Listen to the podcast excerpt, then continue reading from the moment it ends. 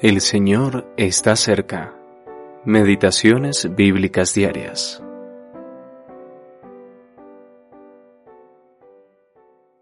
Escudriñad las escrituras. Ellas son las que dan testimonio de mí. Juan capítulo 5, versículo 39. Los caracteres de los cuatro evangelios. Cuanto más estudiamos los cuatro evangelios, más claramente vemos el diseño particular del Espíritu Santo en cada uno de ellos, y la forma perfecta en la que ha desarrollado este diseño incluso en los detalles más ínfimos. Cristo es el gran tema de cada uno de los Evangelios, pero ninguno nos lo presenta de la misma manera. En Mateo lo vemos como el Mesías, hijo de Abraham, hijo de David, un judío, heredero de las promesas hechas a los padres, heredero del trono de David, consumador de las profecías. El Espíritu Santo reúne escenas y circunstancias que sucedieron con meses de diferencia para presentar su tema en perfecta conformidad con el propósito de este Evangelio.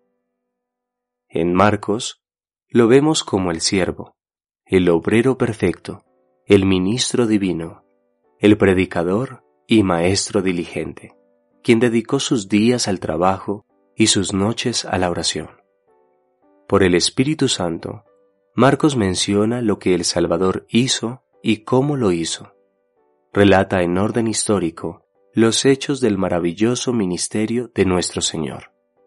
No hay necesidad de establecer el linaje de aquel que vino a servir, por lo cual no hay genealogía en este Evangelio. Lucas nos presenta al hombre Cristo Jesús. Traza su linaje, no simplemente hasta David y Abraham, sino hasta Adán y Dios. Se nos muestra todo lo que es exquisitamente humano en nuestro Señor, y vemos los hechos agrupados en un orden moral. El Evangelio, según Juan, tiene un carácter propio y exclusivo, ya que, desde los primeros versículos, el Espíritu Santo revela a nuestros ojos la persona del Hijo de Dios, el Verbo, la vida eterna, el Dios verdadero. Vemos al Hijo, lo que Él era en sí mismo desde toda la eternidad, lo que era, aunque rechazado por Israel y el mundo, lo que era para todo pecador perdido que se cruzaba en su bendito camino.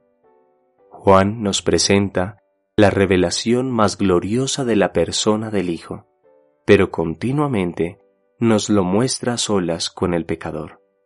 Qué dulzura y consuelo para nuestros corazones. C. H. Mackintosh